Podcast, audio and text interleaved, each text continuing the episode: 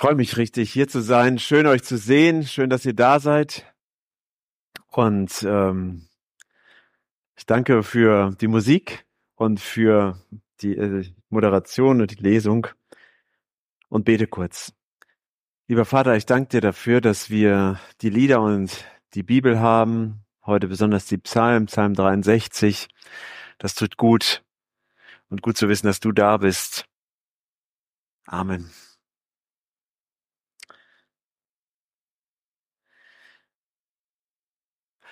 Warum hast du mich geboren? Bevor ich da war, war ich schon verloren. Land der Henker, Niemandsland. Das Paradies ist abgebrannt. Ich hab Heimweh. Fernweh? Sehnsucht. Ich weiß nicht, was es ist. Ich will nur weg. Ganz weit weg. Ich will raus. Kennt das jemand? Purple Schulz. Sehnsucht. Irgendwo 80er würde ich mal vermuten. Ein Lied über die Sehnsucht. Sehnsucht, das habe ich dann als Definition gefunden, ein brennendes, verzehrendes, ungestilltes Verlangen. Vielleicht ist euch das ein bisschen zu emotional, wenn man das so beschreibt, aber vielleicht kennt ihr das, dass wir Wünsche, Träume haben, die wir auch ganz gut besch äh, beschreiben können. Ich träume davon das, ich wünsche mir das, vielleicht eine neue Anschaffung, vielleicht, so stand das ja neulich auch erst in der Zeitung, gestern, vorgestern, dass sich irgendwie die Hälfte der Menschen in Deutschland, also 60 Prozent, einen neuen Job wünschen. Vielleicht wünscht ihr euch auch einen neuen Job, vielleicht überhaupt einen Job, eine Veränderung. Vielleicht wünscht ihr euch oder habt eine Sehnsucht danach, ne, mehr Geld zu haben, ein Lottogewinn, Partner, Familie, Partnerin natürlich auch, Rente, Luxus. Vielleicht. Bei einer Mitarbeiterkonferenz der FEG Norddeutschland, da sagte ein Kollegen einmal, wenn wir uns Gott wieder neu nähern wollen, da müssen wir als erstes mal Realiste werden. Wir müssen wieder Realisten werden. Und hat dann gesagt, kennt ihr diesen Satz? Und den frage ich euch jetzt auch, könnt ihr dann auch direkt sagen, im Moment ist sehr stressig, aber wenn das vorbei ist, dann. Hat den schon mal jemand gehört, diesen Satz? Ziemlich häufig höre ich den. Und das ist Quatsch. Das stimmt nicht. Weil dann kommt ja schon die nächste Herausforderung, dann kommt das nächste und dieses danach gibt es gar nicht, aber es gibt die Sehnsucht nach dem danach. Als in den letzten Wochen, in der letzten Woche eigentlich, ähm, vorher war ich im Urlaub, ähm, darüber gesprochen habe, über Wünsche und Sehnsüchte, da kam manchmal solches Sachen, von denen ich gerade gesprochen habe. Am Dienstag hatten wir Hauskreis und da sagte eine Frau, dass sie früher, als sie so mit ihrem Glauben gestartet war, da hat sie immer als Ziel formuliert, ich wünsche mir, dass ich in den Himmel komme und so viele Menschen wie möglich mitnehme.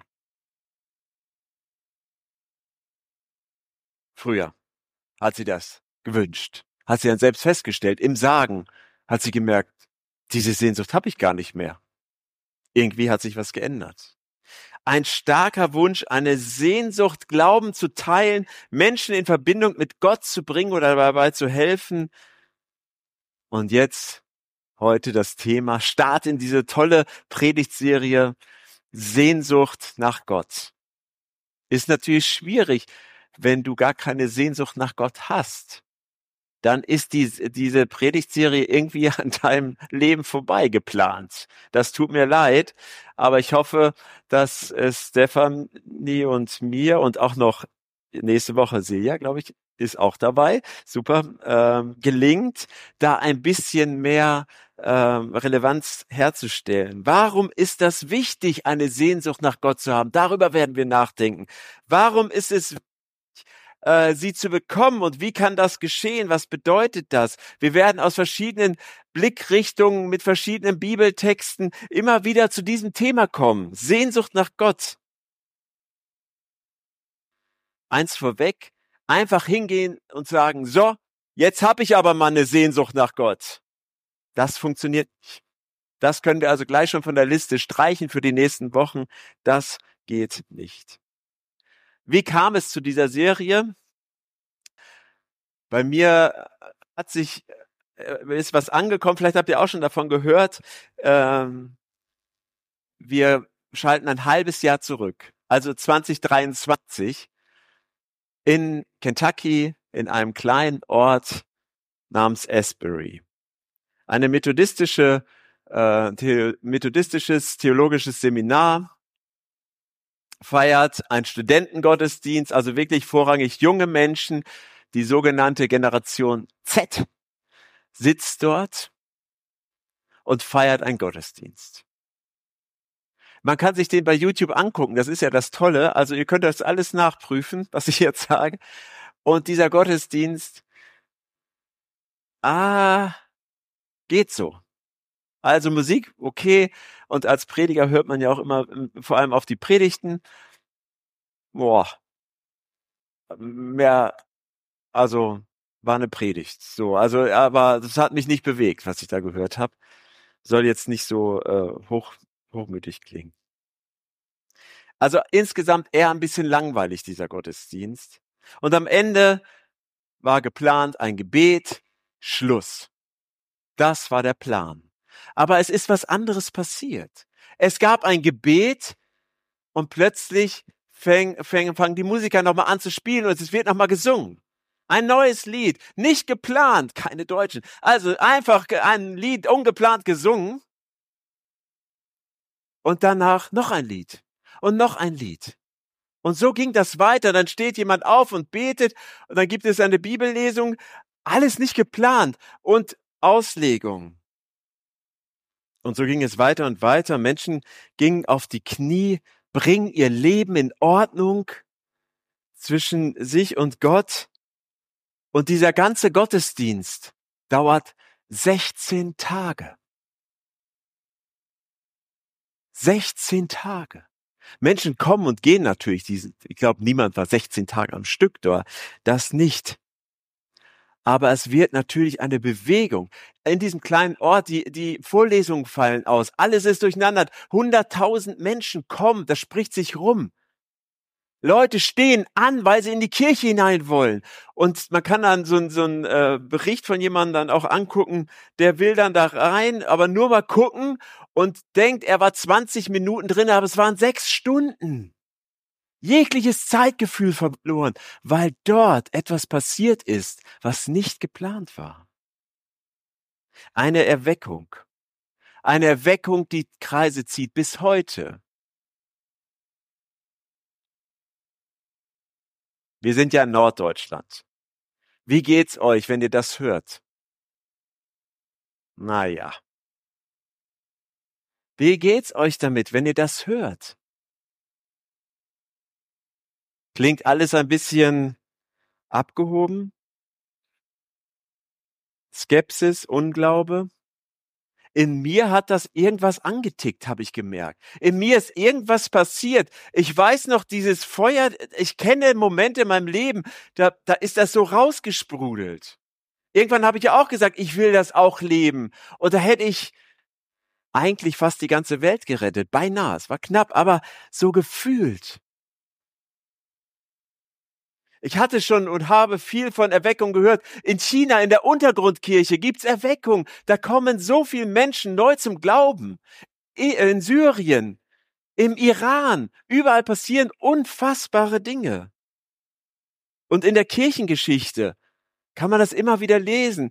In Wales oder in Deutschland, also bis auf Schleswig-Holstein, fast überall schon Erweckung. Obwohl das stimmt nicht ganz. Also südlich vom Kanal auch noch. Erweckung. Und dann das 2023 in der westlichen Welt. Das ist irgendwie neu. Das gab es in den letzten Jahrzehnten so nicht. Was ist passiert? Ich dachte immer, die Dekadenz oder der, der Überfluss und all das würde dem im Wege stehen. Und deswegen ist das so etwas Besonderes, weil wenn Gott das tut, 2023, in einem vergleichbaren Umfeld, dann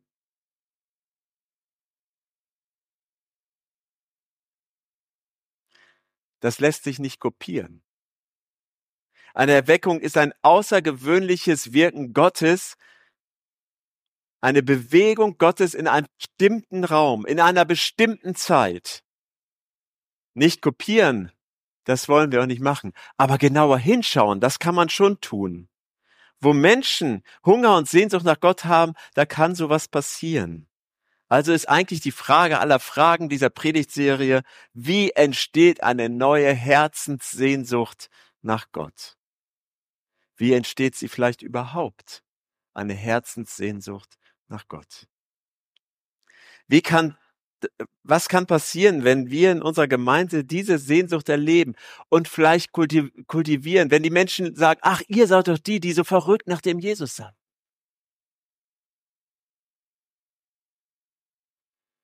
persönlich du bist, Gemeinde, vielleicht für unsere ganze Stadt. Lasst uns in diesem Psalm 63, das ist der Sehnsuchtspsalm, oh, das ist ein schweres Wort, Sehnsuchtspsalm schlechthin. Psalm 63, wir haben ihn schon gehört, Volker hat ihn vorgelesen. Unsere Sehnsucht.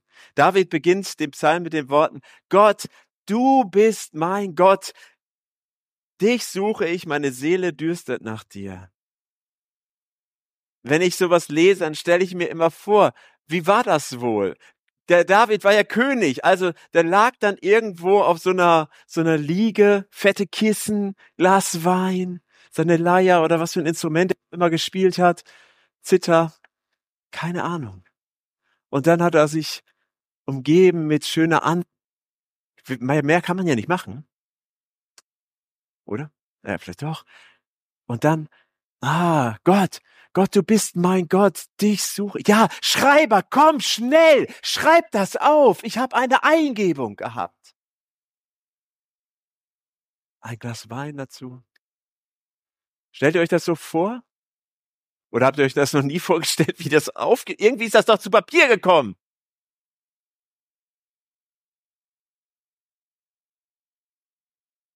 Das ist gut. Daraus machen wir so einen Anbetungssong.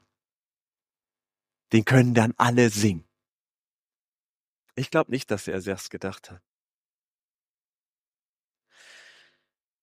Wenn der vor dem Vers, das steht eigentlich auch noch, in manchen Bibeln ist das dann auch Vers 1 und deshalb kommt das manchmal durcheinander. Da steht etwas, das habe ich Volker extra gesagt, lies das mal nicht vor, die Spannung zu erhöhen. Da steht, Er war in der Wüste Juda, als er das schrieb. Nix mit gemütlichen Kissen und Wein.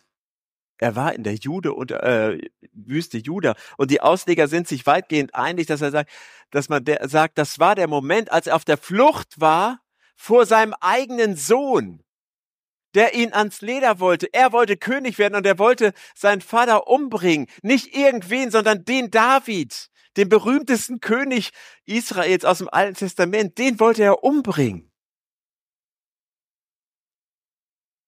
Und der David war auf der Flucht, hatte Angst um sein Leben, war wirklich an einem Tiefpunkt.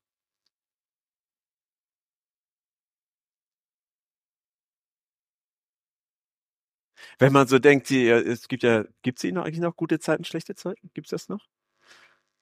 Das ist schlechte Zeiten, schlechte Zeiten, was der erlebt. Also, da ist alles Mist bei David gerade.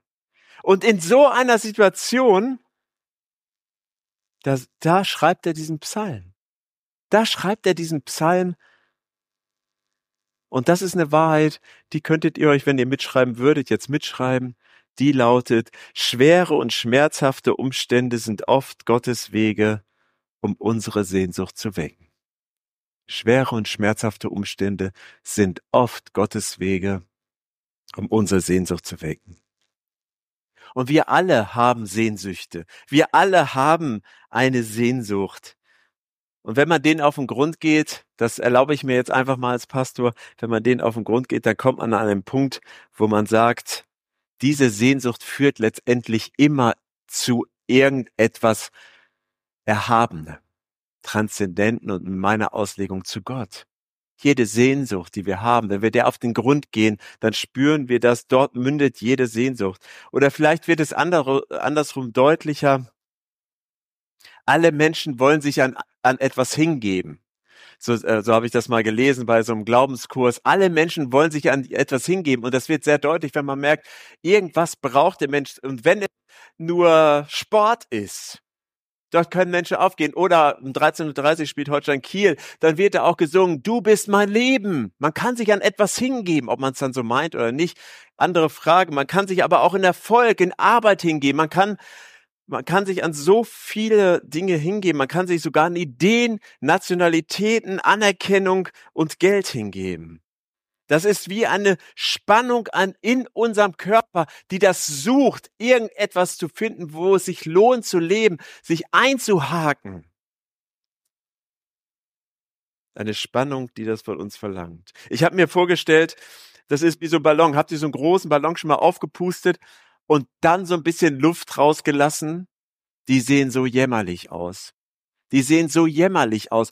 Und ich denke immer, oh, der wünscht sich nichts lieber, als nochmal aufgepustet zu werden. So stelle ich mir die Menschen vor. Uns fehlt eigentlich nochmal so ein, so ein Schub, um wirklich eine Erfüllung zu bekommen. Und in herausfordernden Zeiten, wenn man vielleicht merkt, hey, mir geht es ganz, ganz schlecht und alle Ablenkung, alles, auch ehrenamtliches Engagement, alle alle Vorlieben, alle Hobbys, die halten gar nicht, was sie versprechen, die helfen mir nicht, die geben mir keinen Halt, wenn ich wirklich Halt brauche, dann kann der Blick frei werden. Gott, du bist mein Gott. Wir dürfen diesem großen Gott persönlich begegnen. Und dieses mein, du bist mein Gott, das ist kein Possessivpronomen, also kein, kein besitzanzeigendes, sondern das ist ein Relativpronomen. Das, das heißt, da gibt es eine Beziehung, da findet etwas statt. Es geht um diese Beziehung. Und diese Beziehung zu Gott, die lebt von der Begegnung mit Gott. Wann sind wir das letzte Mal Gott begegnet, so dass unser Herz wirklich berührt war? Wann sind wir das letzte Mal Gott begegnet, dass wir gemerkt haben, Gott meint mich.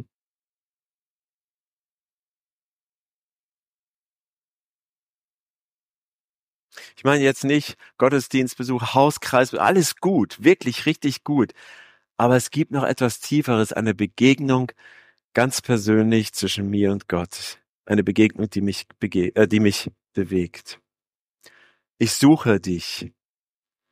Du bist mein Gott, denn ich suche, äh, den ich suche. Meine Seele dürstet nach dir. Meine Seele dürstet nach mir. Da hört man schon diesen Schmacht, diese, diese Sehnsucht heraus, finde ich. Das können wir einfach machen, nicht entscheiden, aber es gibt eine gute Nachricht.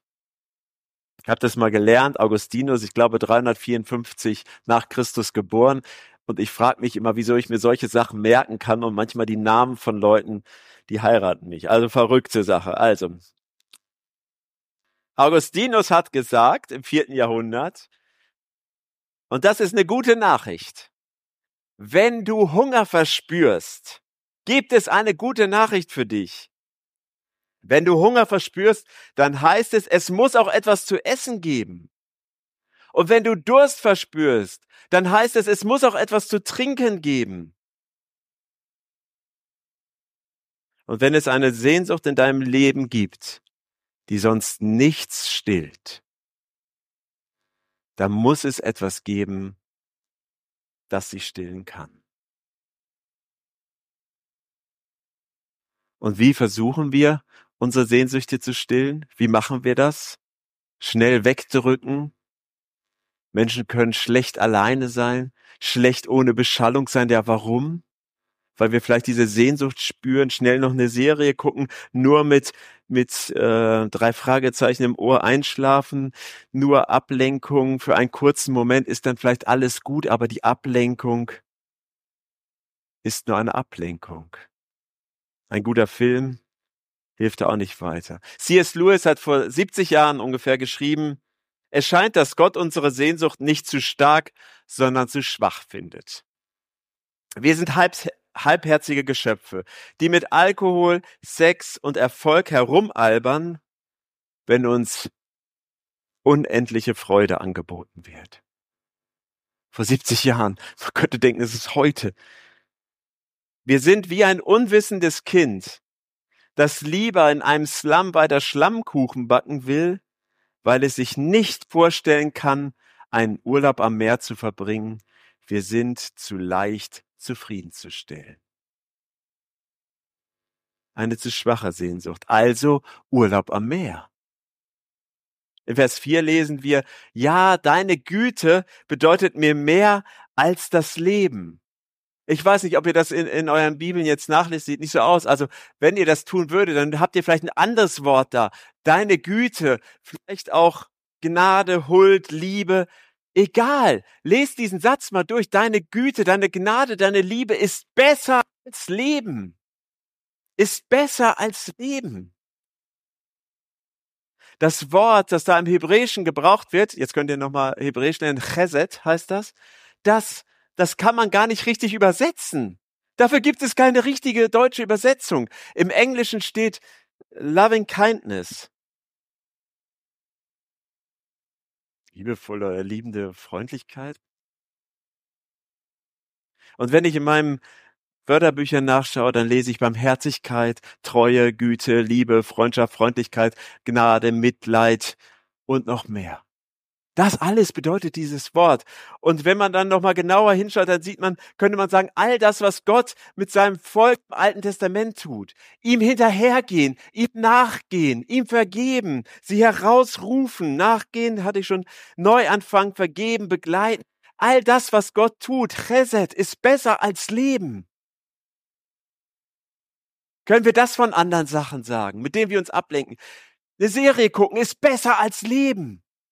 Fußball ist besser als Leben. Familie ist besser. Oh, oh, oh. oh. Familie? Da wird's immer heikel, oder? Aber Familie ist nicht besser als Leben. Familie ist das Leben. Aber was ist besser als das Leben? Und da wird es sehr deutlich hier, sagt David, Chesed. All das ist besser als äh, Leben. Eine tiefe, freundliche, gnädige Liebe. Warum machen wir das alles hier mit der Kirche, mit unserem Glauben? Warum glaube ich persönlich? Weil Gottes Liebe besser ist als mein Leben. Gottes Liebe ist immer genug, immer besser. Und unsere Aufgabe ist es, an dieser Liebe satt zu werden. David hat sie gesucht in dem Psalm, den müsst ihr euch nochmal vielleicht zu, äh, alleine zu Hause anschauen. Ich schmachte ich dürste, ich halte Ausschau.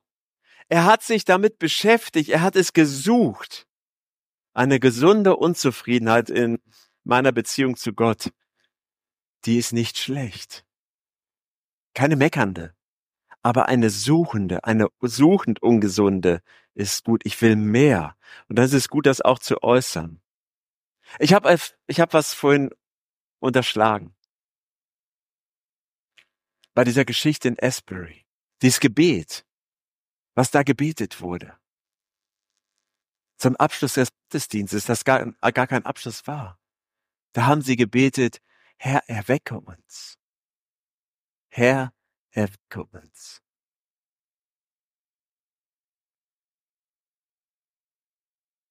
Kann man ja mal sagen. Ich sehne mich danach. Ich sehe mich für mich danach. Und ich sehe mich für uns als Gemeinde und für unsere Stadt danach. Und deshalb habe ich drei Hausaufgaben für euch. Sorry. Bin drauf gekommen, bei uns im Hauskreis ist ein Lehrer und der sagte, ich brauche eine Liste. okay, hier ist die Liste, er ist nicht da. Na toll. Lass den Zynismus. Habe ich als erstes aufgeschrieben für mich. Zynismus führt zu Frust. Zynismus führt nicht in die Sehnsucht nach Gott. Das zweite, benennt bewusst positive Dinge, die ihr mit Gott erlebt.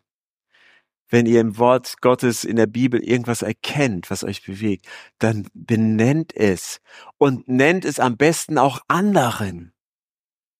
Ah, bei dem, am Freitag bei dem Garteneinsatz sagte eine Frau aus unserer Gemeinde, mir tut das immer so gut, wenn ich höre, was andere Menschen mit Gott erleben. Benennt es.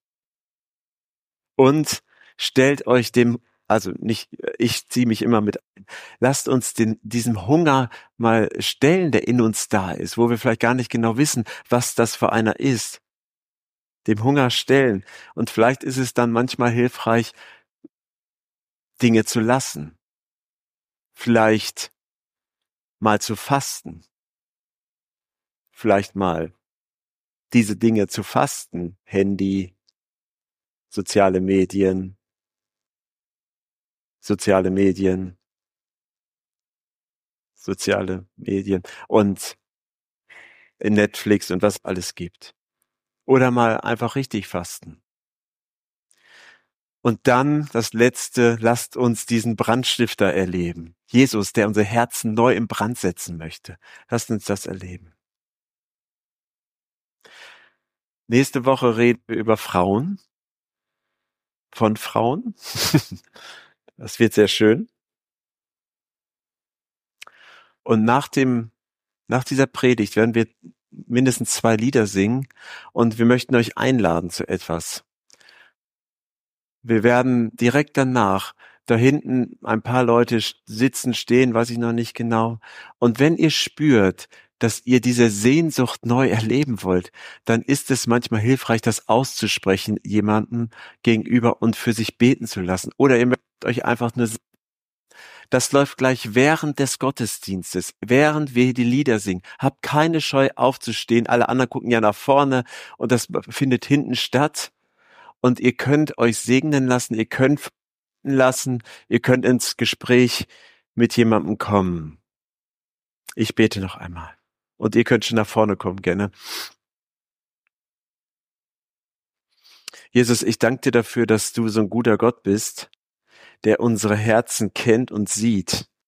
Ich danke dir dafür, dass du genau weißt, was uns bewegt, was uns antreibt und welche Sehnsucht wir haben. Danke dafür, dass wir bei dir neu anfangen können, dass wir dich um Vergebung bitten können und dass du uns auch vergeben möchtest, dass deine Chesed da ist für uns. Und wenn wir jetzt spüren, dass das in unserem Herzen wirklich eine Unruhe, eine positive Unruhe auslöst, Herr, dann, dann schenk uns den Mut, dem nachzugehen und nicht wegzudrücken. Wir lieben dich. Amen.